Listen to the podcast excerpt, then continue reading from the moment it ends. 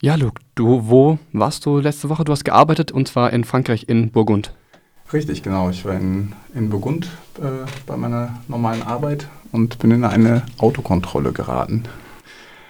Ja, und äh, dann äh, hat das leider dazu geführt, dass ich eine fast 24-Stunden-Session in, in einer Abschiebezelle verbracht habe, weil ich nämlich äh, als linker Aktivist äh, dann ausgewiesen wurde. Also die haben mir das auch erstmal nicht gesagt, worum es ging. Äh, haben gesagt, es geht um ein aufenthaltsrechtliches Thema, aber was der Hintergrund war, war völlig unklar.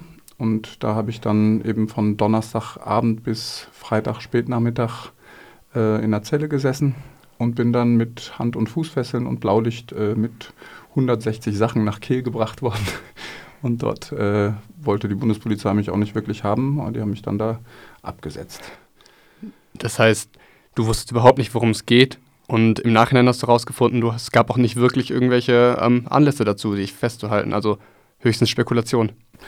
Richtig, also sagen wir mal so, das Innenministerium hat ein Dekret erlassen und äh, Beschlüsse gefasst, vermutlich gegen diverse Menschen. Ähm, dass die anlässlich des G7-Gipfels in Biarritz, der ja Ende des Monats stattfindet, äh, nicht anwesend sein sollen auf dem französischen Territorium.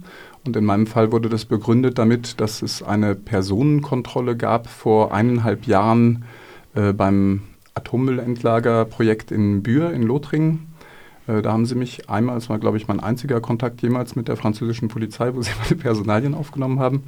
Ähm, und das andere war, dass sie sagen, dass ich verdächtigt werde, im Zusammenhang mit dem G20-Gipfel in Hamburg äh, straffällig äh, gewesen zu sein. Also ein reiner Verdachtsmoment, keine irgendwie juristisch fundierte oder abgeschlossene Geschichte, sondern es gibt dort wohl Ermittlungen und das begründet eben meine Auslieferung nach Deutschland.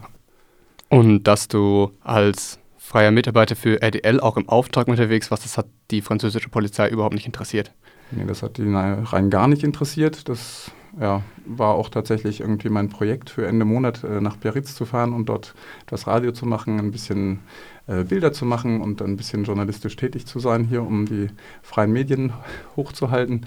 Ähm, nee, das war dann komplett Schnuppe.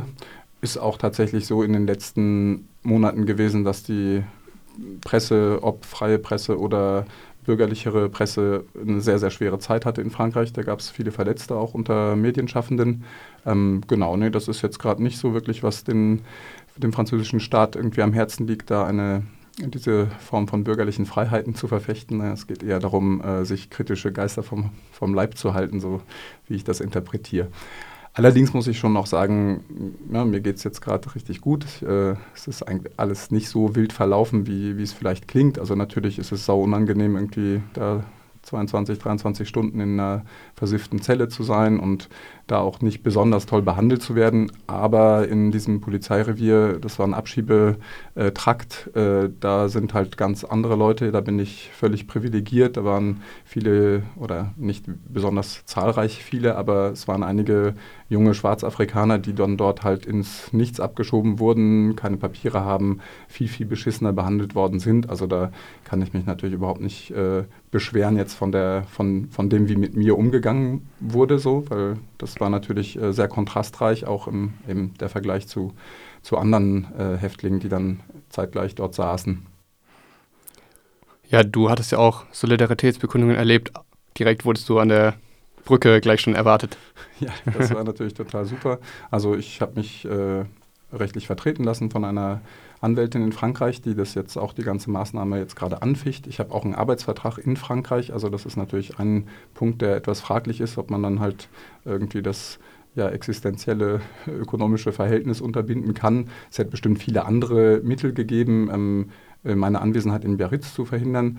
Ähm, da wird jetzt schon absolut das Härteste gewählt. Auch eine Ausweisung müsste normalerweise eher eine Sache von 14 Tagen sein. Man kriegt dann einen Bescheid und wird quasi gebeten oder verpflichtet, das Territorium in einem bestimmten Zeitraum zu verlassen. War nicht drin. Die haben gesagt, absolut unbedingt sofort durch, äh, umsetzen, weil es besteht eine Gefahr für die öffentliche Sicherheit und Ordnung.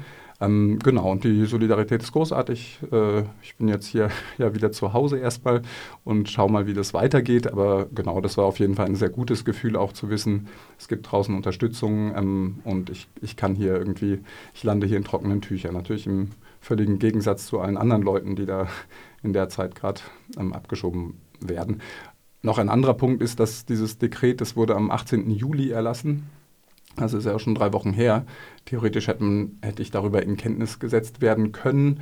Ähm, da hat das äh, Innenministerium darauf verzichtet. Also ich wurde offenbar zur Fahndung ausgeschrieben und dann in einer Fahrzeugkontrolle sozusagen in Haft genommen. Wäre wahrscheinlich auch äh, noch entspannter gegangen, aber so läuft das dort gerade halt leider.